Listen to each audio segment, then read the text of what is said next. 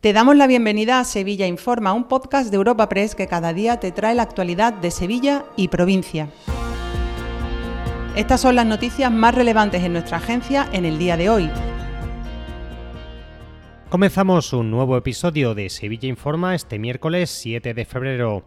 Otra jornada marcada por los cortes de tráfico en varias carreteras de la provincia, por las protestas protagonizadas por los agricultores en todo el país rechazan las políticas europeas de sostenibilidad por su impacto en su actividad y reclaman revertir la situación del campo por problemas como la sequía agravada.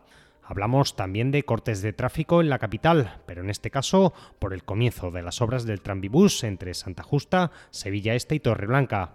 El inicio de los trabajos ha supuesto el cierre de los carriles izquierdos de ambos sentidos de circulación en la avenida Kansas City el ayuntamiento pide comprensión y defiende la necesidad de este proyecto.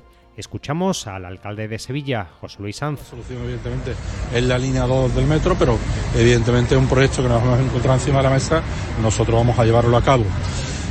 Es una obra que empieza, va a empezar en la fachada de Santa Justa, ahí empiezan hoy los primeros replanteamientos de la obra, con un plazo de ejecución de 16 meses una obra relativamente fácil, entre comillas, relativamente fácil porque eh, va por las medianas de esas grandes avenidas que llegan hasta Sevilla Este Torreblanca. También en el plano municipal, pleno extraordinario en el Ayuntamiento hispalense.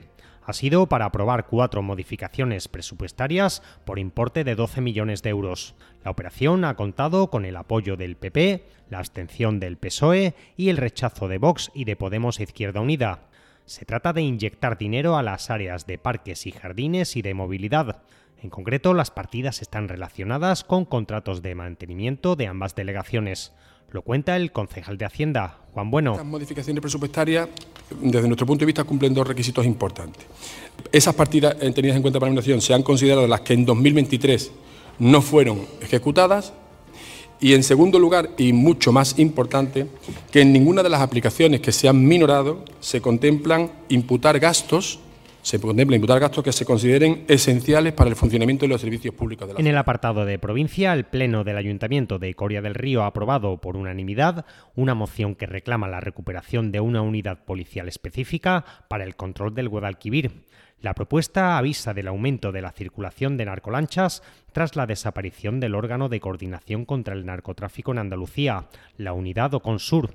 El ayuntamiento señala no solo el incremento del tráfico de drogas, sino además situaciones de peligro por la navegación de estas narcolanchas.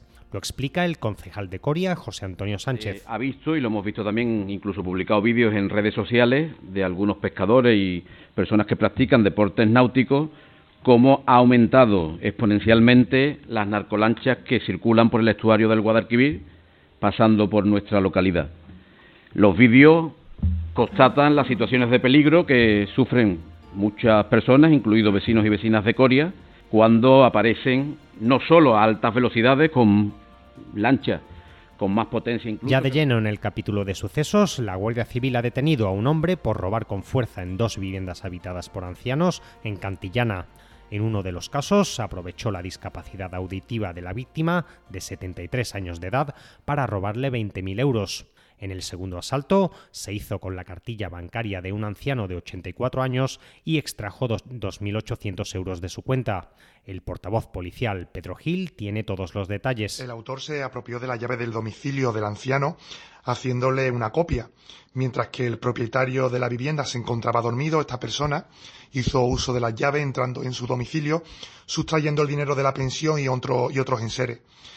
Para ello aprovechó una, una, discapacidad auditiva del perjudicado, accediendo a la habitación donde él dormía, registrando los muebles para apoderarse de sus bienes. Dos apuntes antes del cierre. Ya ha finalizado la repavimentación de la Plaza del Duque y hoy se celebra el 20 aniversario del Centro de Telecomunicaciones de Endesa en Sevilla.